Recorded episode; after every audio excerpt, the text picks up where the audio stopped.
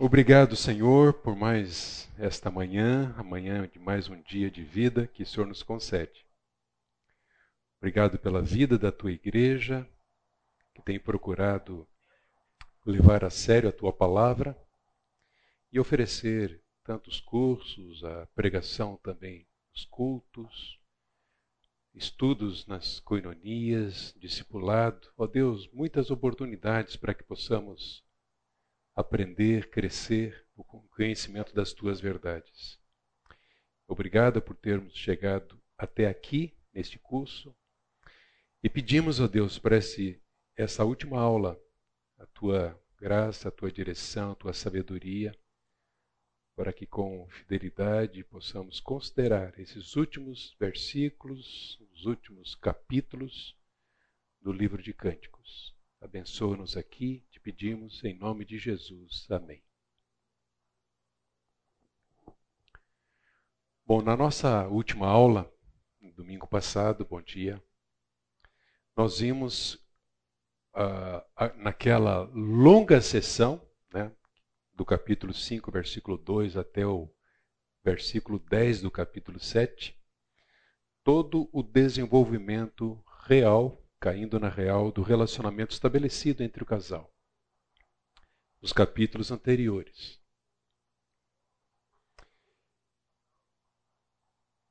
Consideramos então, se vocês estão lembrados, uma sequência de rompimentos, negação, provações, buscas, mas também de reencontros para a solução de problemas e também em que a solução dos problemas, entre eles, sendo encontrada, especialmente quando eles assumiram a responsabilidade de reafirmar o compromisso que eles têm um com o outro. E temos visto então que experiências da vida, boas, mas difíceis, mais difíceis, menos complicadas, elas fazem parte de um propósito de Deus para nos amadurecer né? amadurecer o relacionamento, considerando que o propósito maior de Deus em Cristo para as nossas vidas não é a solução de problemas, é a maturidade, a estatura do Senhor Jesus Cristo. O casamento, sem dúvida, é uma experiência de aprendizado que não tem fim aqui nesta vida. Nós sempre vamos aprender e que haja em nós essa disposição aprendermos com erros e acertos um do outro. Sempre precisaremos melhorar, precisaremos crescer. E o alvo que Deus tem para nós é a estatura do seu Filho, o Senhor Jesus Cristo. Que Deus não encontre em nós nem a soberba, nem o orgulho, nem a, a pretensa ideia de alguém achar que poderá chegar a um estágio no seu relacionamento conjugal em que não precisará mais crescer. Mas sempre vamos crescer. Mesmo porque o relacionamento conjugal ele é constituído de fases. Lua de mel, lua de fel, lua do céu, sem filhos, filhos, filhos pequenos, filhos adolescentes, filhos saindo de casa, né? a, a idade avançada que vai chegando, são experiências completamente novas, então nós sempre vamos crescer. O que nós vamos ver hoje aqui, nessa parte final do livro? Há de fato uma conclusão e e nessa conclusão é como se houvesse uma recapitulação de tudo aquilo que foi tratado dentro do livro. Então, esses flashes aqui, essas cenas, é como se nós estivéssemos agora folheando um, um, um álbum de casamento. Eles vão nos recordar dos princípios já abordados, já tratados aqui. Os amados aparecem, mas também Todos os participantes do livro vão aparecer agora aqui no final. Não apenas o casal, mas também os irmãos, a mãe, as filhas de Jerusalém, todos esses personagens aparecem aqui. São testemunhas presentes para ouvir a reafirmação do compromisso entre o casal. O que nós vamos ver então nesses últimos versos é uma sequência de recapitulações e explicações sobre a natureza do amor que leva à conclusão do livro. Então vejamos. Há de fato, do versículo 2 do capítulo 7 até o último versículo do capítulo 8, e, naturalmente o último versículo do livro, uma afirmação ou confirmação. Alguns podem até entender como a explicação desse amor que foi tratado em todo o livro. Lembranças, nós vamos ver aqui, novas experiências, e tanto as lembranças como essas novas experiências no relacionamento do casal são fatores importantes para o amadurecimento do relacionamento. Então, em primeiro lugar, eu queria considerar esses três primeiros versos aqui, 11, 12 e 13, como o amor sendo renovado através de lembranças do passado e novas experiências do presente. Como eu disse, relacionamento conjugal é uma experiência de aprendizado que não tem fim. Lembranças, novas experiências são fatores importantes para o amadurecimento do relacionamento e do amor do casal. Vejam. Ela diz: Venha, meu amado, vamos fugir para o campo. Ela não quer o palácio, ela quer o campo. Ela está se recordando de que o campo foi o local onde eles se conheceram. Então ela diz: Venha, meu amado, vamos fugir para o campo, passemos a noite nos povoados. Vamos cedo para as vinhas para ver se as videiras brotaram, se as suas flores se abriram e se as romãs estão em flor. Ali eu lhe darei o meu amor.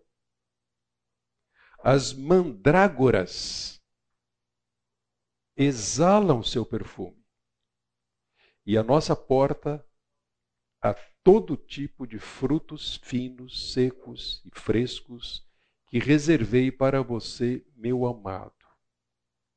O que, que nós percebemos aqui? Nesse início de desfecho, e o desfecho começa aqui, ela, a esposa, toma a iniciativa para um, vamos chamar aqui de um piquenique romântico no campo com ele.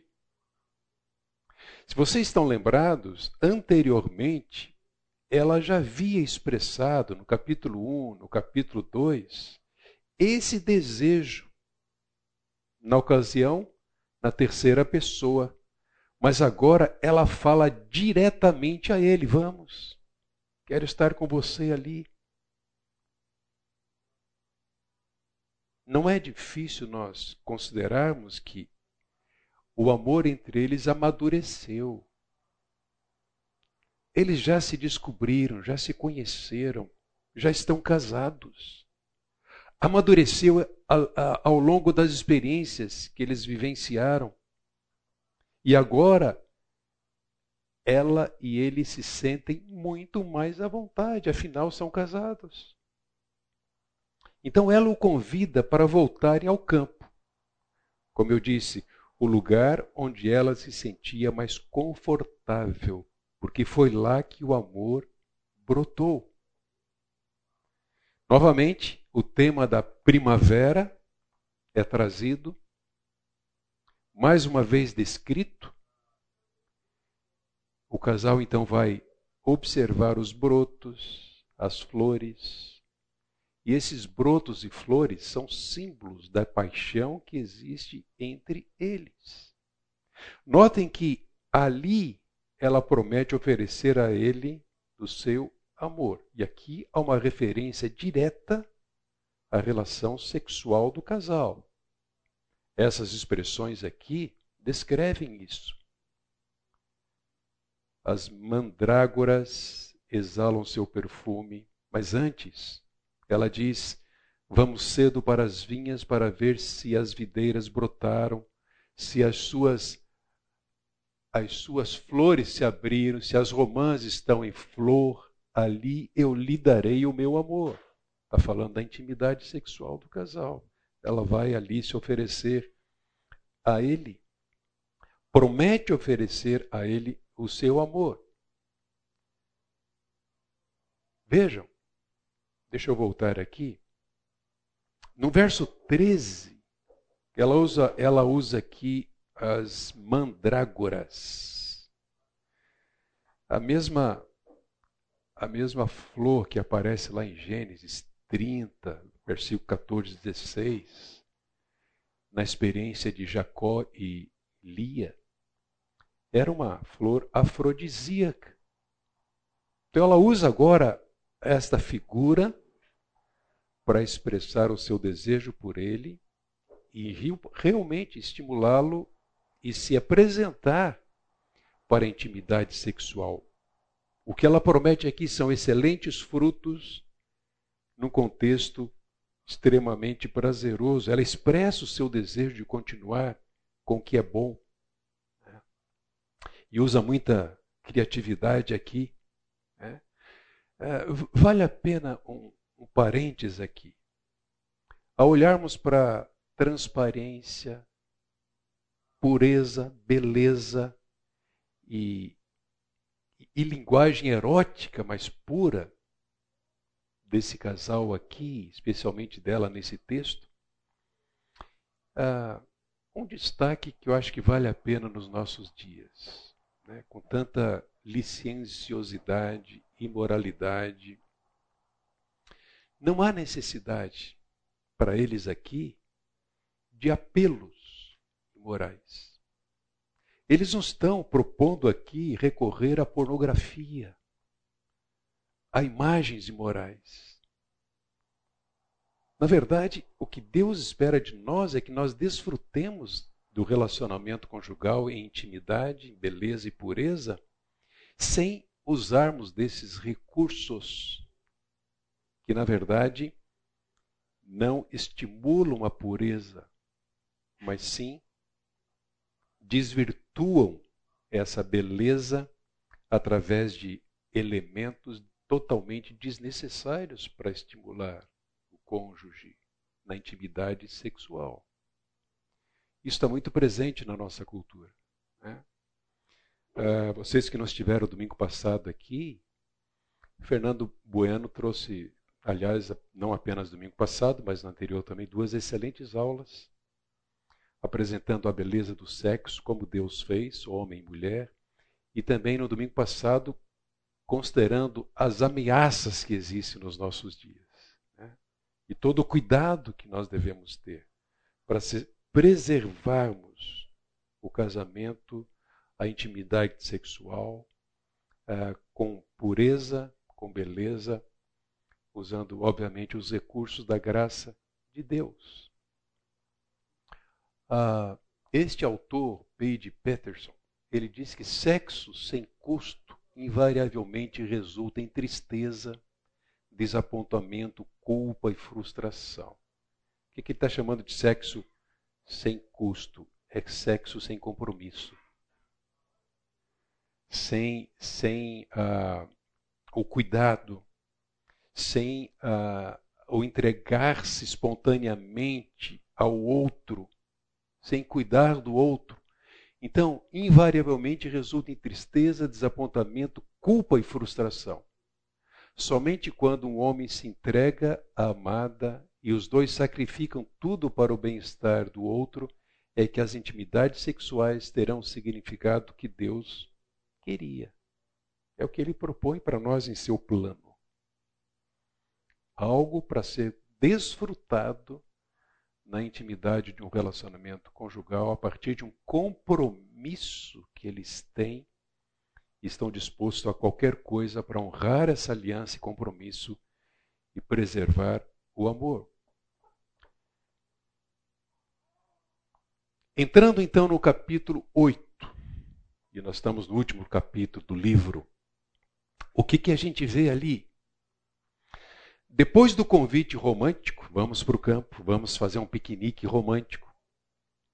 Agora ela revela um desejo que demonstra o quanto ela está apaixonada.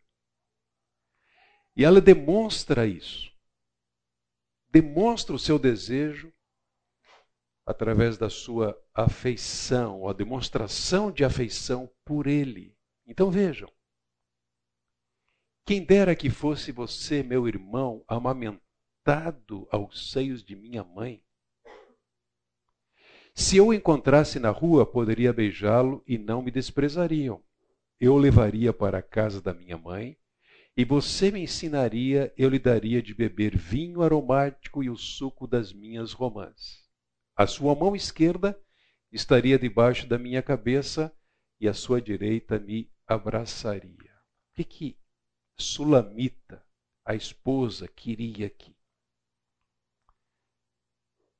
O texto nos, nos, nos diz que ela queria que ele fosse seu irmãozinho, para que pudesse acariciá-lo publicamente, sem qualquer receio, sem medo de ser feliz, sem vergonha, sem medo de censura. Vejam, naquela cultura, demonstrações públicas de afeto entre as pessoas eram tabu. Totalmente diferente da nossa cultura. Mas entre irmãos era comum. Mas ela nem seria notada. A, a ideia aqui é que ela, se ele fosse o irmãozinho, ela poderia acariciá-lo publicamente, sem vergonha, sem medo de censura, nem seria notada. Era uma expressão muito natural.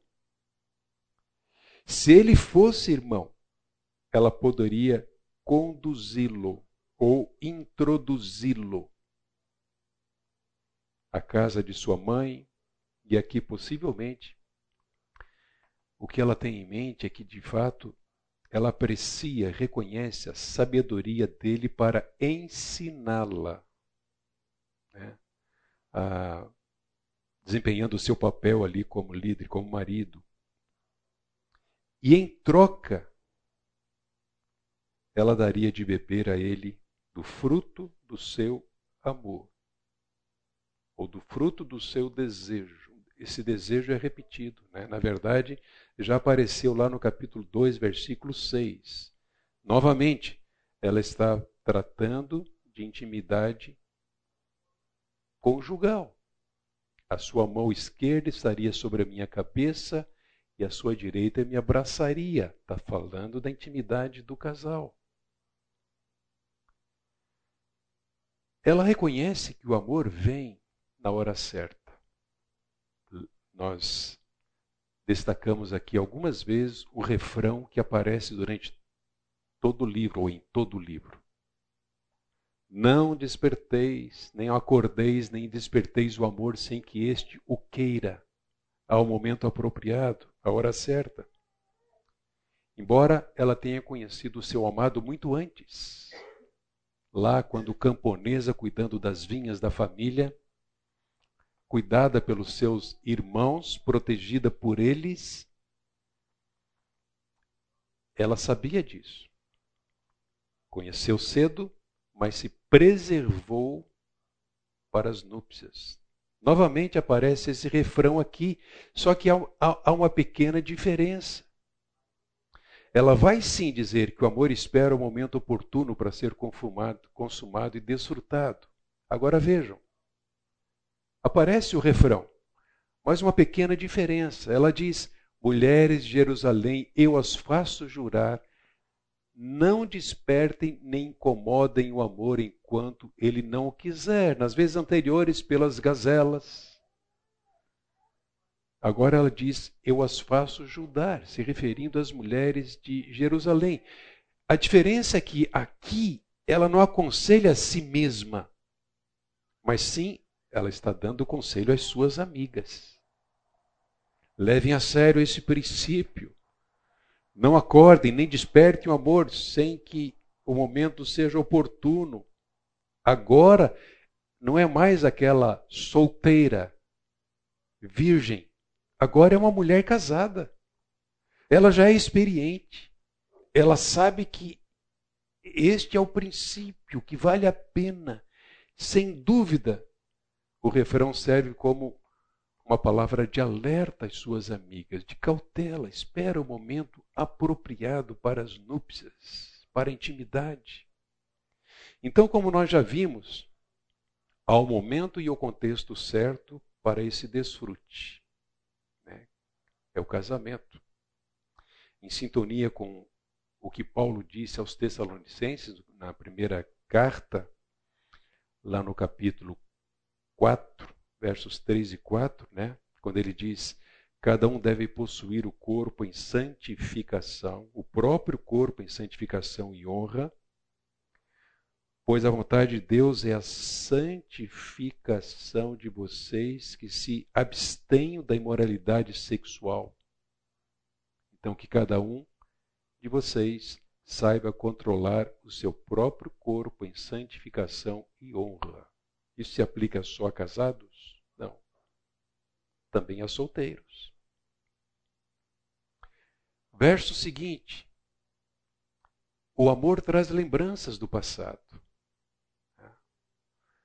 Ah, como é gostoso a gente se lembrar do tempo de namoro, de noivado. Não que tenha sido mil maravilhas, altos e baixos, mas é um período fantástico. Recordações, do casamento, da cerimônia. Primeiro ano, segundo.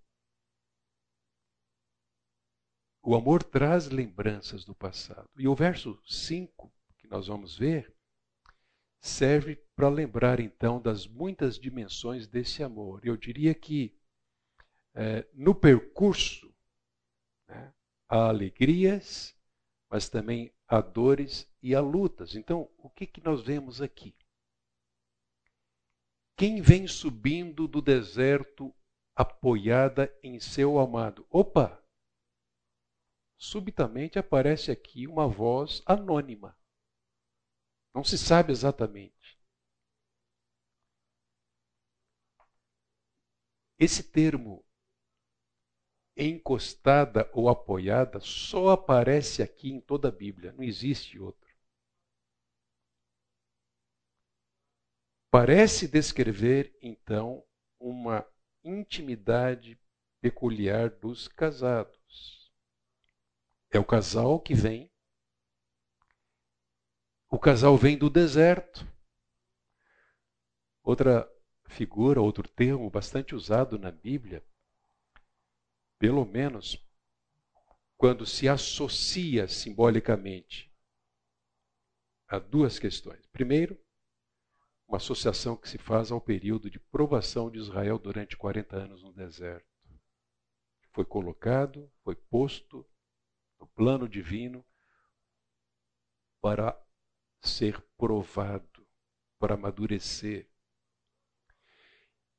E o segundo sentido é que foi usado como reflexo de maldição de Deus. A gente vê isso no livro de Jeremias, capítulo 22, versículo 6, Joel, capítulo 2, versículo 3. Então, provavelmente, o que nós podemos entender aqui é que o fato desse casal subir no deserto pode significar que, em certo sentido, eles haviam superado eh, as crises, ou até mesmo a maldição da desarmonia pronunciada sobre Adão e Eva após a queda. Nós não podemos perder isso de vista nos nossos relacionamentos. Nós ainda temos conflitos, ainda brigamos. A queda ainda nos afeta. Teu desejo será para o teu marido, ele te governará. A queda fez com que a mulher não aceitasse de bom grado estar sob. Né? Mas, por sua vez, o próprio homem seria afetado e o que nós vemos desde então são conflitos conjugais. Mas vejam, vem subindo do deserto apoiado em seu amado, debaixo da macieira eu despertei. Eles resolvem os conflitos. Eles estão conscientes daquilo que eles têm. E ali esteve a sua mãe em trabalho de parto, ali sofreu as dores daquela que o deu à luz. Novamente, traz lembranças do passado. A cena muda do deserto para o pomar, da crise para o desfrute, para a intimidade, para a paz entre eles. Então, o lugar agora é romântico. E nessa série de recapitulações das mensagens, ela vai anunciar aquilo que é o tema central de todo o livro, vocês se lembram? Ela expressa novamente seu desejo pelo amor comprometido dele e a natureza do amor verdadeiro que persevera apesar de todos os obstáculos. Esse é o amor que procede do amor de Deus. O verdadeiro amor persevera apesar dos obstáculos. Então, o que, que nós vamos ver agora, no versículos 6 e 7? É que o amor vai muito além da atração física ou da relação sexual entre um homem e uma mulher. Notem, Coloque-me como um selo sobre o seu coração. Essa parte é belíssima. Como um selo sobre o seu braço, pois o amor é tão forte quanto a morte, e o ciúme é tão inflexível quanto a sepultura. O que, que é isso? E ainda, suas brasas são fogo ardente, são labaredas do Senhor nem muitas águas conseguem apagar o amor, os rios não conseguem levá-lo na correnteza. Se alguém oferecesse todas as riquezas da sua casa para adquirir o amor, seria totalmente desprezado. Está aqui um ótimo sermão para um, uma cerimônia de núpcias. Descreve. O casal descreve o que é esse amor. ela pede que ele a coloque ou faça como um selo sobre o coração e o braço dele. Nós já consideramos no livro né, que braço aqui traz o sentido de poder, um símbolo de poder. O coração é o centro o selo tradicionalmente era uma pedra ou anel usado para estampar uma marca de autenticidade, selando o objeto como propriedade particular protegida, garantida. Ninguém toca, está garantida, está preservada. Então aqui, vejam, ela deseja que o selo fique sobre o coração e o braço dele. Mas vamos, vamos tentar entender essas expressões que ela usa aqui, não são comuns para nós. Vejam que na segunda parte do verso 6 e no verso 7 há uma descrição da natureza do verdadeiro amor. O verdadeiro amor que persevera e vence todos os obstáculos. Então, deixa eu, por partes, propor o seguinte. O selo, nós entendemos perfeitamente na nossa cultura, na nossa linguagem, traz a ideia de votos e representa a garantia do amor entre o homem e uma mulher. De certa forma, quando nós assumimos um compromisso de aliança, né? muito além do papel que fazemos no cartório. Né? Também não é a cerimônia religiosa né, que traz a garantia. A cerimônia religiosa do casamento é uma celebração. Não é, o, não é a, a garantia da bênção. Mas vejam, nós assumimos o compromisso como selo. Eu sou da minha amada, a minha amada é minha. A minha amada é minha, eu sou dela, até que a morte nos separe. Mas ele vai dizer também que o amor é tão irresistível como a morte. Como assim? Como a morte, o verdadeiro amor é irresistível e permanece. E aqui podemos considerar o livro de Oséias, que descreve esse tipo de amor, irresistível como a morte. Mas ainda vai dizer que é tão ciumento quanto o sepulcro. Há dois sentidos para ciúme nas Escrituras. O ciúme como algo negativo, pecaminoso, e o ciúme no sentido de zelo. E é o contexto aqui. É o, é o sentido aqui dentro desse livro. Este ciúme é zeloso. Assim como o Sheol, ou lugar dos mortos, que não liberta os que ali se encontram, o amado não solta a sua amada por nada. Ele é zeloso. Ele cuida, ele não abre mão. Que triste, que lamentável pensarmos que hoje nós já estamos vivendo, inclusive é uma lei foi apresentada, entre tantas outras, para ser considerada pela Câmara dos Deputados e Senado. A proposta de casamentos com mais de duas pessoas.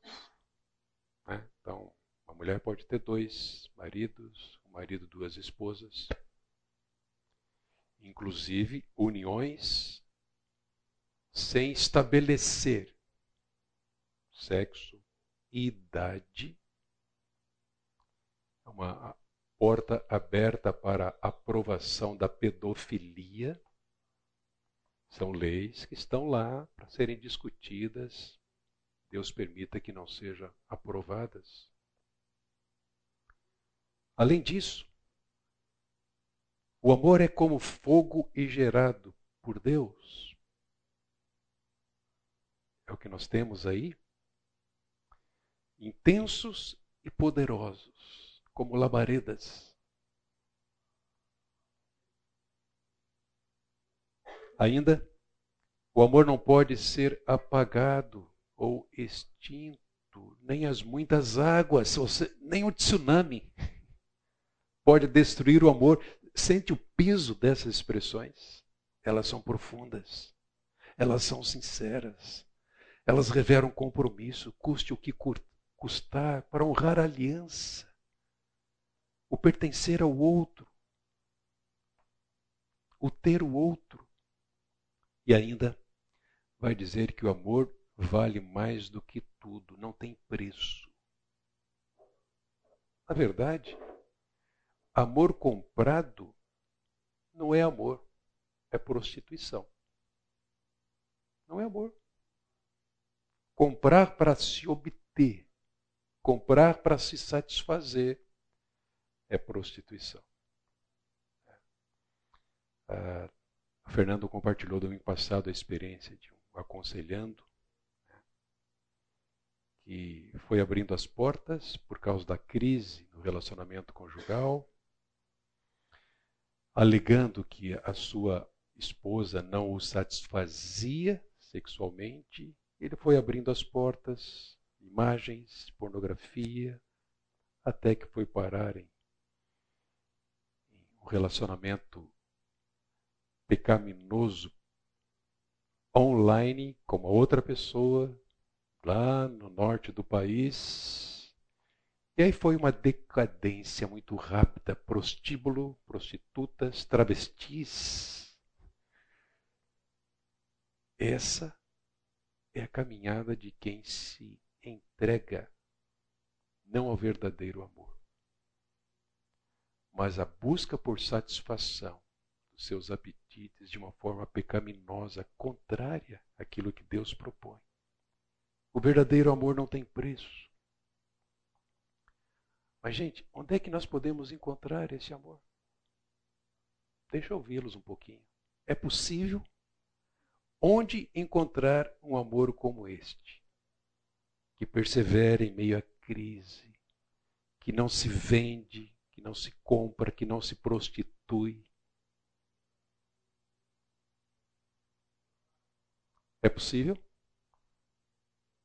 É?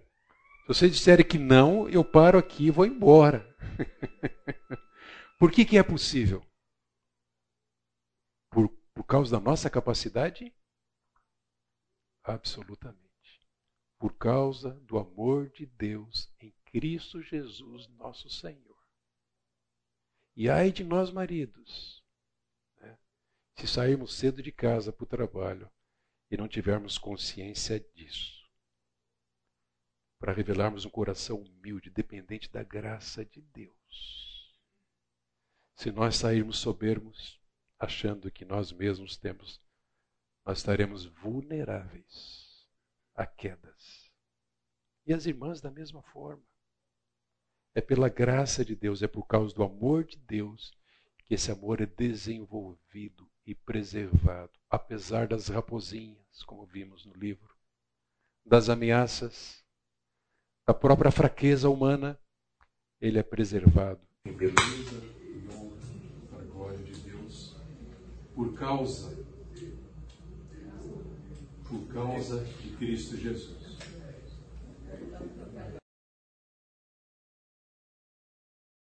Notem agora que de forma repentina, não só repentina, mas de uma forma surpreendente, estes versos apresentam o diálogo dos irmãos dela, provavelmente aqueles que eram responsáveis por cuidar e proteger a irmã. Então, nós temos nesse diálogo uma, uma, recordação de algo que aconteceu há muito tempo atrás, quando ela ainda trabalhava nas vinhas, quando ela ainda era bastante criança, ainda não tinha seios, conforme o texto vai dizer. Vejam. Então, provavelmente os irmãos, veja, eu falo provavelmente porque a, a, esse livro é complicado na sua interpretação. Até mesmo as diferenças de versões muitas vezes são muito grandes. Né? Há muita discussão em termos, em termos de algumas frases, alguns termos. Nós estamos optando por essa linha de interpretação, entendendo que é a forma mais natural, fazendo uma interpretação literal e esclarecendo as figuras, as muitas figuras que aparecem dentro do livro. Então aqui os irmãos dizem: temos uma irmãzinha, seus seios ainda não estão crescidos. O que faremos com a nossa irmã no dia em que for pedida em casamento? Vocês já conseguem captar aqui o cuidado desses irmãos para com a irmã, já pensando no futuro, quando ela seria é, tomada em casamento ou pedida em casamento. Eles dizem: se ela for um muro, construiremos sobre ela uma torre de prata. Se ela for uma porta, nós a reforçaremos com tábuas de cedro. E aí ela mesmo se apresenta eu sou um muro e meus seios são para as suas torres, são as suas torres. Assim me tornei aos olhos dele como alguém que lhe dá paz ou inspira paz. Como é que esse casal, apresentado de várias maneiras aqui no livro, ele encontrou um amor tão forte como nós estamos vendo nessas recordações e em todo o conteúdo do livro. Como é que, como é que isso aconteceu? Dois aspectos aqui. A participação da família no cuidado dessa moça. Pelas decisões da família em prol da pureza dela, ela seria guardada para o casamento. E também pela própria decisão dela. Versículo 10. Ela escolheu o caminho certo, embora o mais difícil. O que se destaca aqui nesse diálogo é mostrar que a história do amor do casal não aconteceu por acaso. Houve preparação, houve planejamento. A família se envolveu para cuidar dela e prepará-la para que casasse virgem. É. Como, como os pais andam descuidados hoje em relação às suas filhas, meninas, em relação também aos meninos. Os pais têm que ter muito cuidado com as amizades dos filhos. Permitir que uma criança, adolescente, vá dormir na casa de amigos requer muito cuidado e sabedoria. Porque a cultura está muito liberal. Hoje tudo é permitido. Né? E muitos, muitas, muitos pré-adolescentes e adolescentes estão sendo introduzidos às práticas sexuais com autorização dos pais. Estou dizendo dos pais cristãos, embora eu não, sou ingênuo para achar que todo pai cristão é, preserva seus filhos para o casamento. Né? Mas exige muito cuidado. A família dela se envolveu. Né? É, uma nota que no antigo Oriente Próximo era muito clara a responsabilidade para com a irmã mais nova. Ela era cuidada pelos pais, era cuidada pelos irmãos. Então vejamos. A irmã ainda não era madura, isso fica claro aqui, para o casamento. Seus seios não estavam formados. Os irmãos fazem a pergunta: o que, que nós vamos fazer? No verso 9, eles querem saber qual a sua responsabilidade para protegê-la. E então aparecem as duas opções: um muro. Lembram da figura de jardim fechado, jardim selado ou guardado? Um muro que não deixa ninguém entrar até o momento certo, ou então, uma porta aberta a qualquer um. E aí eles concluem: se ela for um muro, eles construiriam uma torre de prata para honrá-la. E se ela fosse uma porta, eles iriam providenciar para que a porta não fosse aberta. Providenciaremos nós a reforçaremos com tábuas de cedro. Essa é ideia que se tem aqui. No verso 10, nós vemos que ela declara ser um muro, seus seios como suas torres, protegidas, valiosas e nobres, que ninguém havia escalado antes dele, antes do rei. Sendo assim, ela pode então entregar-se a Ele, guardada, virgem, pura, e isso trouxe paz ou confiança, que é uma tradução para a expressão hebraica, confiança a Ele. Inclusive, a, a versão revista e atualizada coloca a, esta frase da seguinte maneira: Eu fui fui tida por digna de confiança do meu amado. Inspira paz, inspira confiança. E há aqui um jogo de palavras, que é um hebraísmo para a palavra paz no hebraico, que traz a ideia de, de salom, um som como os nomes de Salomão e Sulamita, Sulamite. É um jogo de palavras, mas para reforçar essa ideia de transmitir paz ou inspirar confiança. Deixa eu trazer algumas aplicações para nós. Primeiro, como eu disse, a família tem responsabilidade, grande responsabilidade, na proteção moral dos seus membros. Gente, é em casa, né? com o apoio da igreja, que nós fazemos a cabeça, nós ensinamos a ética bíblica, a moral, para que eles sejam protegidos e enfrentem essa selva lá fora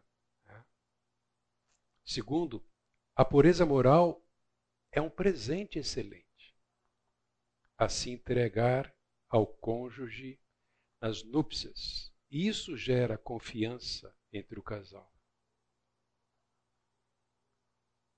Terceiro, a pureza moral pode ser reconquistada mesmo depois de ter sido perdida. Se o amor de Deus é o fundamento, é a base para que o verdadeiro amor seja preservado e desenvolvido, é esse mesmo amor que perdoa o pecador e que traz de volta um homem e a mulher ao propósito divino, ainda que tenham falhado, pecado, antes ou mesmo durante o casamento. Deus honra a paciência e a pureza no relacionamento com o sexo oposto. Não tenham medo de apreciarem, de declararem, pregarem e vivenciarem as verdades bíblicas, ainda que sejam taxados ou possam ser taxados de quadrados, antiquadros, ultrapassados, legalistas, biblicistas. Não tenham medo. É o que Deus espera de nós. A honra e a paciência e a pureza no relacionamento com o sexo oposto. Vamos lá. O amor se lembra da soberania de Deus na história. Em que sentido? Nesses versos aqui, 11 e 12. Sem dúvida, Toda a história de amor é um testemunho da soberania de Deus. Vocês se lembram das suas histórias? Como é que começou? Como é que aconteceu o primeiro encontro? Foi o acaso? Ou foi Deus? Eu estava no seminário quando vi uma bela garota passando por lá assim, estava ali meu coração começou a se derreter. Até um dia que Deus proporcionou uma aproximação, uma conversa, devagar, o seminário era muito rígido. A gente podia sentar no salão de cultos, mas tinha que ter mais ou menos a distância de duas Bíblias entre um e o outro, assim. Não podia nem tocar. Legalismo. Mas eu me lembro, eu me lembro. Acaso? Não.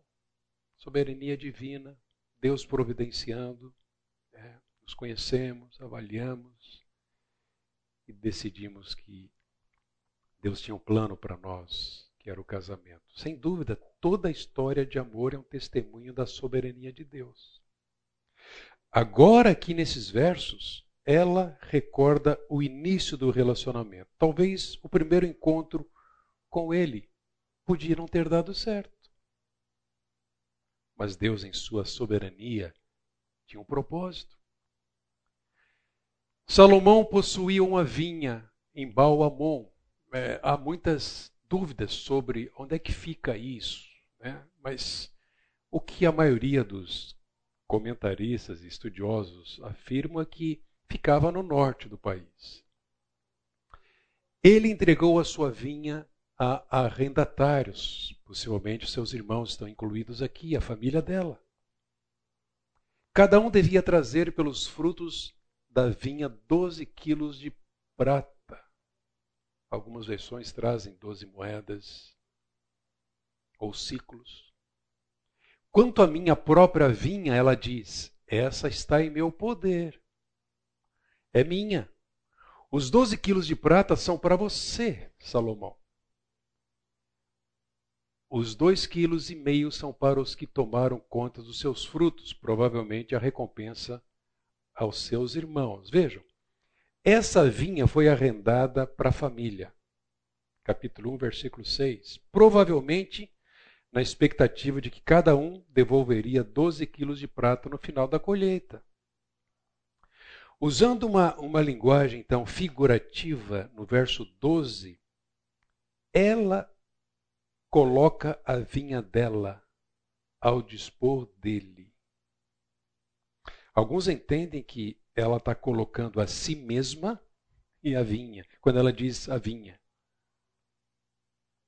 Ela está se oferecendo, se colocando a si mesma ao dispor dele e promete que ele irá receber tanto os mil ciclos é, de prata quanto a sua própria vida, que é uma interpretação que se faz. Então ela ainda diz que os que guardavam os frutos da vinha iriam receber a sua recompensa, os 200 ciclos de prata. O que era dela, agora pertencia a ele. Não há aqui a ideia de um, um casamento por interesse. Vou casar com o rei. O cara é podre de rico. Né? Vou poder tudo o que eu quiser e mais um pouco. Não. Em vez de casar por causa da riqueza dele, ela casou para entregar a ele as suas riquezas. É o que a gente faz. O casamento bíblico é assim. Um entrega ao outro o que Deus concedeu até então. Não existe o que é meu é meu, o que é teu é teu existe o que é de ambos, conforme as bênçãos que foram dadas até esse momento. No verso 13, o penúltimo, nós vemos que o amor traz alegria ao conversar com a pessoa amada. Né? Quantos casamentos perdem a graça? Eles nem conversam mais, mas conversavam tantos. Era tão romântico com tantas expressões, momentos agradáveis, agora já nem conversam mais. O amor que amadurece preserva a intimidade, o diálogo. Aliás, se desenvolve. Muitas vezes, com o passar dos anos, o amor esfria. Mas aqui nós temos uma grande lição. Você que habita nos jardins, os amigos desejam ouvi-la, deixe-me ouvir a sua voz. Agora é ele quem fala. Ao compararmos aqui o que ele está dizendo com a declaração feita no início do livro 2,14, aliás, alguém pode ler? 2,14.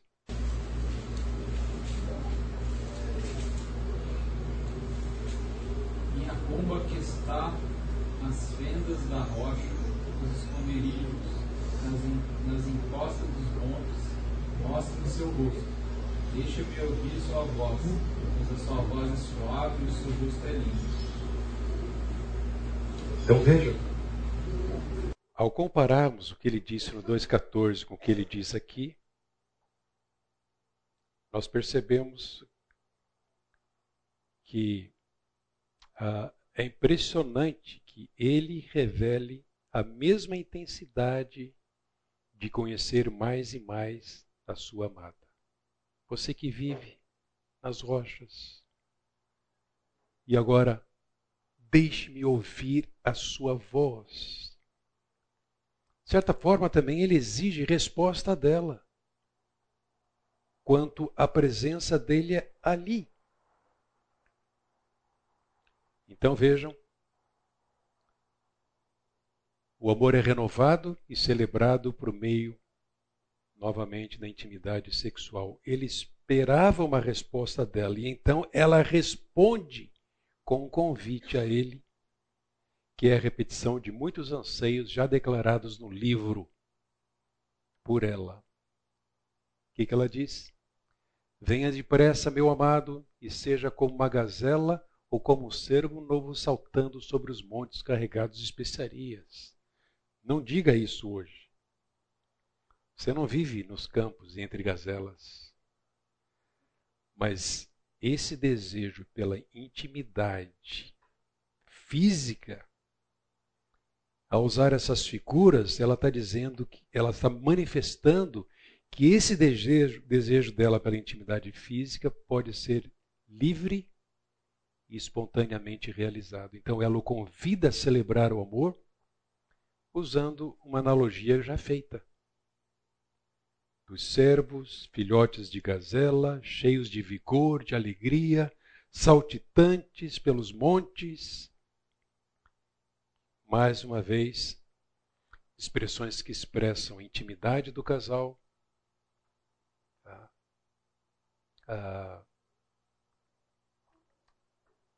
e a satisfação dos desejos.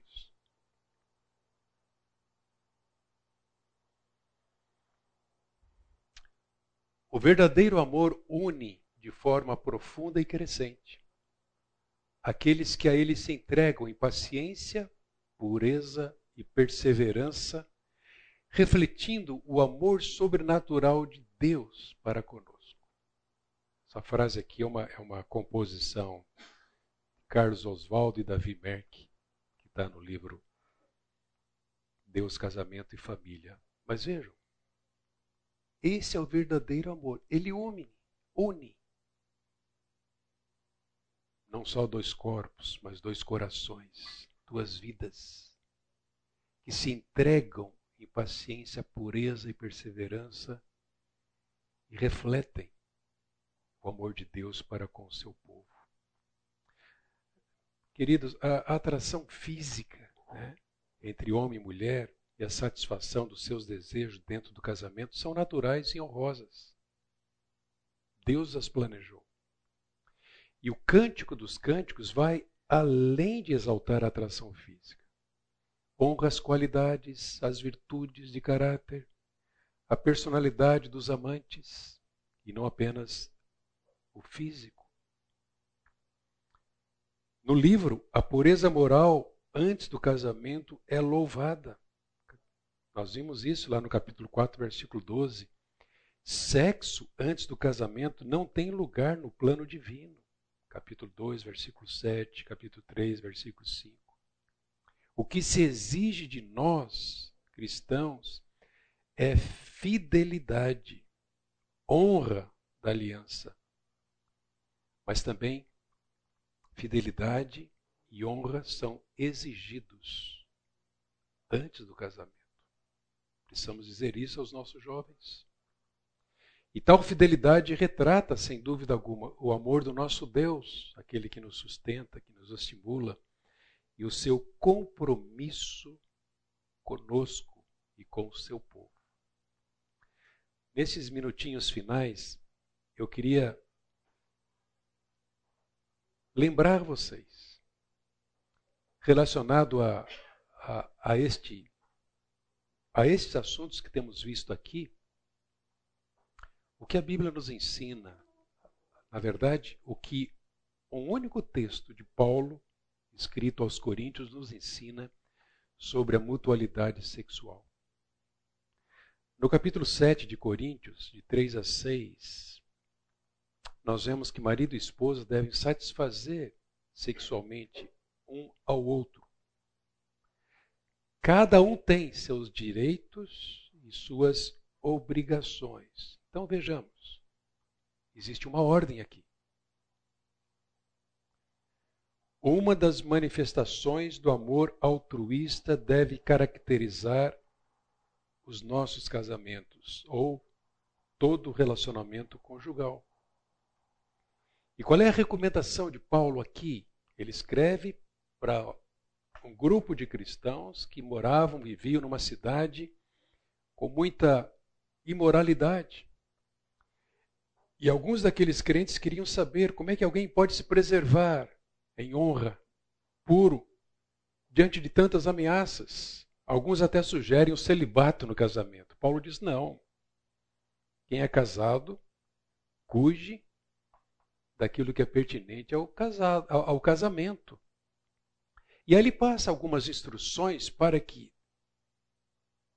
eles pudessem se proteger da imoralidade, da prostituição. E coloca isso em forma de mandamento. Ele diz então: o marido conceda à esposa o que lhe é devido, semelhantemente a esposa conceda ao marido o que lhe é devido. Ele está falando da mutualidade no relacionamento sexual. Mas qual a razão disso? Então Paulo esclarece: é que a mulher não tem poder sobre o seu próprio corpo, e sim o marido. E o marido também não tem poder sobre o seu próprio corpo, e sim a mulher, percebem? O corpo de um pertence ao outro, como nós vimos no livro de, do Cântico dos Cânticos. Ele traz esse argumento, essa explicação. Ela não tem poder, e sim o marido, ele não tem poder, e sim a mulher. Mas esse princípio aqui vai além da mera satisfação sexual. Porque ele pressupõe um relacionamento de afeição, de carinho, mútua preocupação e também sexual. Gente, alguns cônjuges têm usado o versículo 4 para justificar sexo sob demanda. A qualquer hora, de qualquer jeito, a todo custo.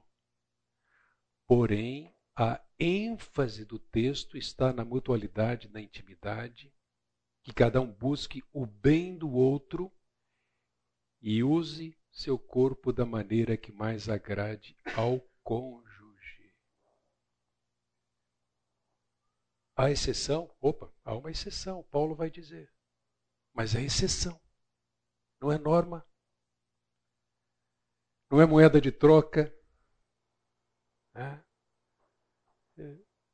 às vezes, atendendo casais,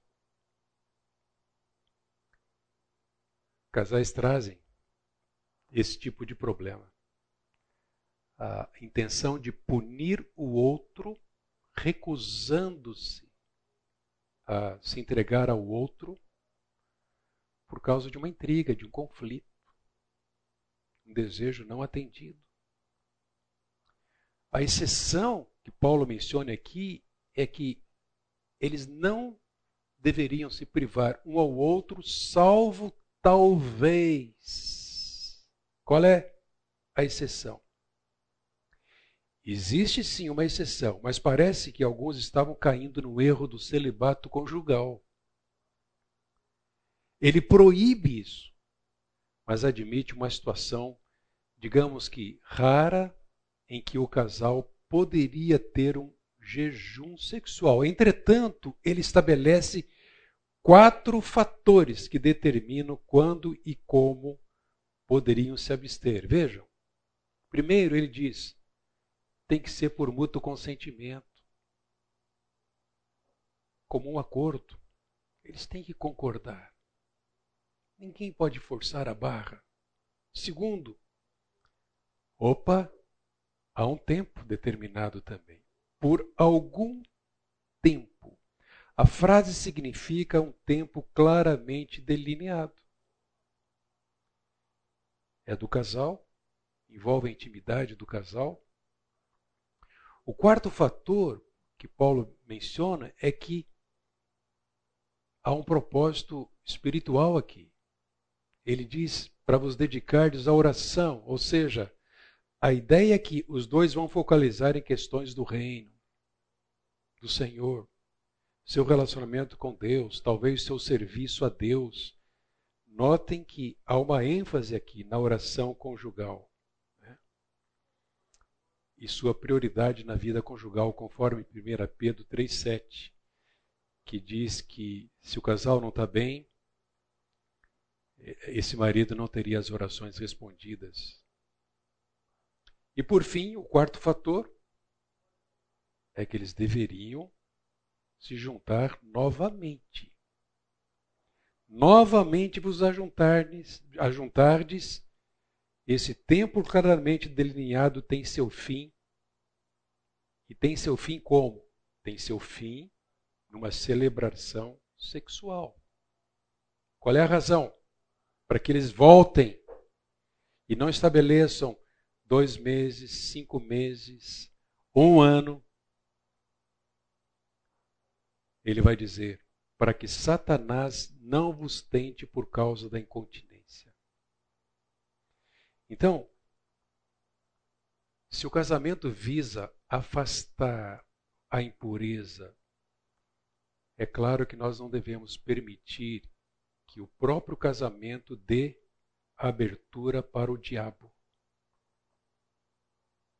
Afastar a impureza pela mútua gratificação pela entrega de um ao outro. E este verso indica que nem esse cenário é obrigatório. Paulo vai dizer, né? É, não coloco isso em forma de, de obrigação, mas sim concessão. Ou seja, ninguém é obrigado a praticar o jejum sexual no casamento. Então veja como o nosso Deus é maravilhoso. Ele sabe o que nós devemos fazer para nos guardarmos puros, íntegros, satisfazendo os nossos apetites de uma forma altruísta e não egoísta no contexto do relacionamento conjugal. Eu queria terminar com essa afirmação aqui do Albert Moller. Em seu livro Desejo e Engano, ele diz assim: no casamento, o prazer e a paixão sexual são partes essenciais do apego relacional que mantém a união firme, aponta a procriação e estabelece a intimidade descrita na Bíblia como o relacionamento de uma só carne. Algum comentário, alguma pergunta, alguma questão que vocês queiram colocar?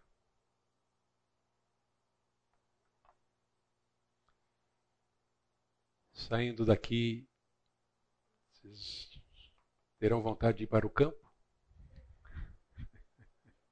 Espero que sim. Né? Isso é natural. Agora, hoje eu posso dizer isso. No domingo passado, na primeira parte, tinha um garoto aqui. Pois ele saiu no intervalo, ainda bem que ele saiu no intervalo. A segunda parte foi bem específica para a gente, casados. Ninguém quer falar? Nós podemos orar. Eu mencionei, né, essa, esse projeto de lei que está sendo apresentado.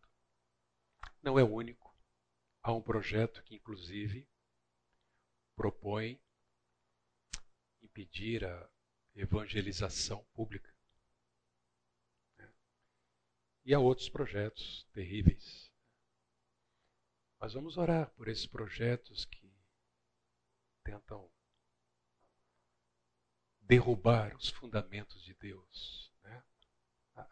A Bíblia é a última resistência para esses grupos, para essas pessoas que não conhecem a verdade. Muitas vezes muito mal intencionadas, instrumentos do diabo né? para destruir a família, desprestigiar o casamento estimular a, a pureza né, do relacionamento entre o homem e uma mulher. Vamos orar por isso, vamos orar por nós, nossos lares, que Deus nos proteja, né, que a gente continue crescendo sempre pela igreja, que Deus a preserve firme, firme e fiel, que saibamos lidar para ajudar aqueles que estão enganados, estão perdidos, se desvirtuaram do caminho. Então, dois de nós, por favor, voluntariamente, levem-nos a Deus em oração e levem a Deus esses motivos de oração. Por favor.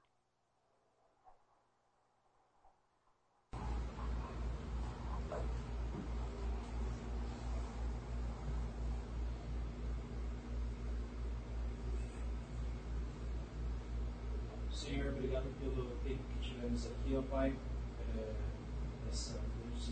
Meses, aprendendo mais sobre o que o Senhor tem a dizer sobre o nosso relacionamento conjugal, sobre como o Senhor nos fez, como funcionamos, ó Pai, como podemos glorificar teu nome.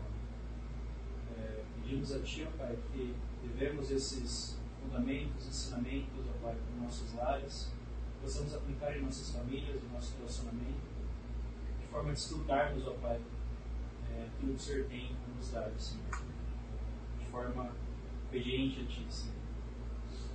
É, pedimos também, Pai, por, por esses projetos de lei, Senhor, que têm sido conversados, que têm sido levados, ó Pai, a serem considerados, Senhor.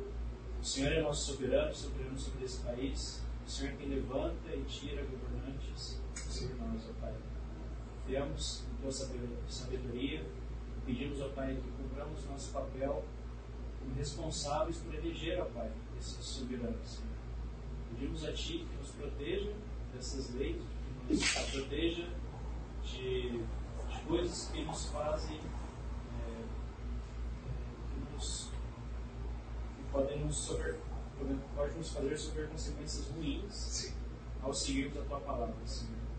Nos afaste disso e pedimos a Ti, clamamos a Ti, Senhor, que seja levado em conta dentro desses ambientes tomada de decisão, leis, ó Pai, que glorifiquem a Ti e sigam os seus planos, ó Pai.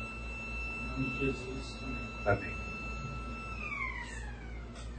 Obrigado, Senhor, por esse tempo que o Senhor nos deu aqui. Continua, Deus, mantendo a nossa mente aberta e, e uma disposição crescente em nosso coração de estudar a Tua palavra.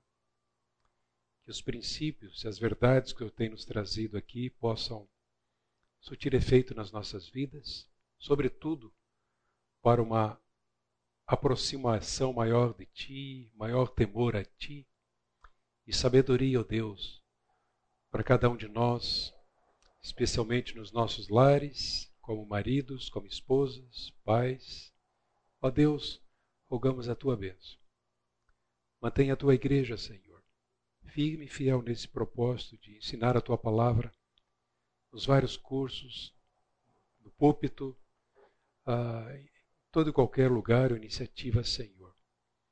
E dá-nos, ó Deus, ousadia para não desperdiçarmos as oportunidades que temos de apresentar essa verdade sobre questões tão relevantes e que têm sido tão desvirtuadas nos nossos dias. Mantém-nos puros e íntegros. Nós te clamamos, ó Deus, em nome de Jesus. Amém.